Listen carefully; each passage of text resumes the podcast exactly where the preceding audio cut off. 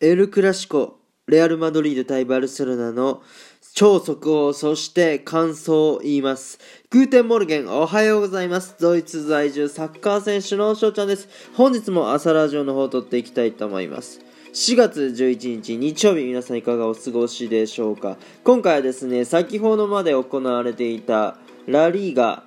レアル・マドリード対バルセロナのねエル・クラシコの方ちょっとね速報の方へえー、やっていきたいなと思います。はい。いやー、もうどっちがね、勝ってもおかしくない、まあ、好ゲームやったと思います。本当にね。うん。で、まだ結果を知りたくない方は、あこの辺でとりあえず閉じた方がいいと思います。はい。今からね、結果を言わせていただきます。さて、今回のクラシコは、2対1レアル・マドリードが勝利です。いや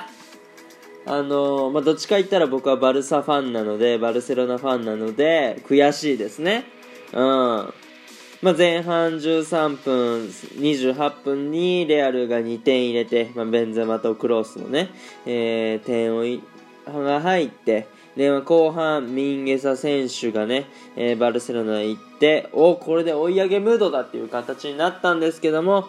最後の1点が決まらずといったところで、まあ、ポゼッションはね、えー、やっぱりバルセロナのが、あのー、ポゼッション率は高かったです。うん。まあ、けど、なんだろうな、レアルの形になっちゃったなっていうね、やっぱり先制して、で引いてでその分バルセロナがボールを持つんですけどもおどっかで引っ掛けてね、えー、速攻っていう、まあ、レアルの好きな形になったんじゃないかなと。うん、でやっぱりね、えー、破壊力がクリスチャン・ロナウドとかいた時代よりかはあないので、えー、そんなにねたくさん点になることはなかったですけど本当にあのー怖いカウンターっていうのがね、えー、何回も何回もあったんで、よく2点で抑えられたなっていうところはありました。はい、やっぱクラシコっていうのは、バルセロナからすると、先制をね、えー、したら本当に優位にいけるんですけども、まあ、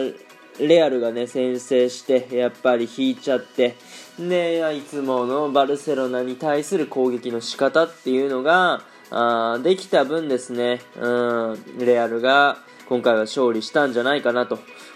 いうところになってますね。ボールシャー率、まあ、速報ですけども、69%がバルセロナで31%がレアル・マドリードと。いうところでね、やっぱりこの差はありますけども、スコア上はレアルが勝利と。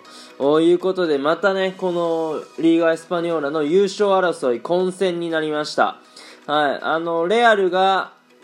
バルサをね、順位上抜いたと思いますので、まあでもね、まだまだこれから、あの、試合ありますし、どっちかがね、取りこぼせば、逆転の可能性もあるので、まあそれがね、リーグ戦のいいところでもあると思いますので、えー、僕はね、バルセロナが今年のリーガ・エスパニオレ優勝してくれるとことを願っております。というところでね、今回はこの辺で終了させていただきたいなと思います。いいなと思ったらフォロー、リアクション、ギフトの方よろしくお願いします。お便りの方ね、ご質問、ご感想とお待ちしておりますので、どしどしご応募ください。今日という日がね、良き一日になりますように、愛年、シェイネン、タクのビスダン、チュース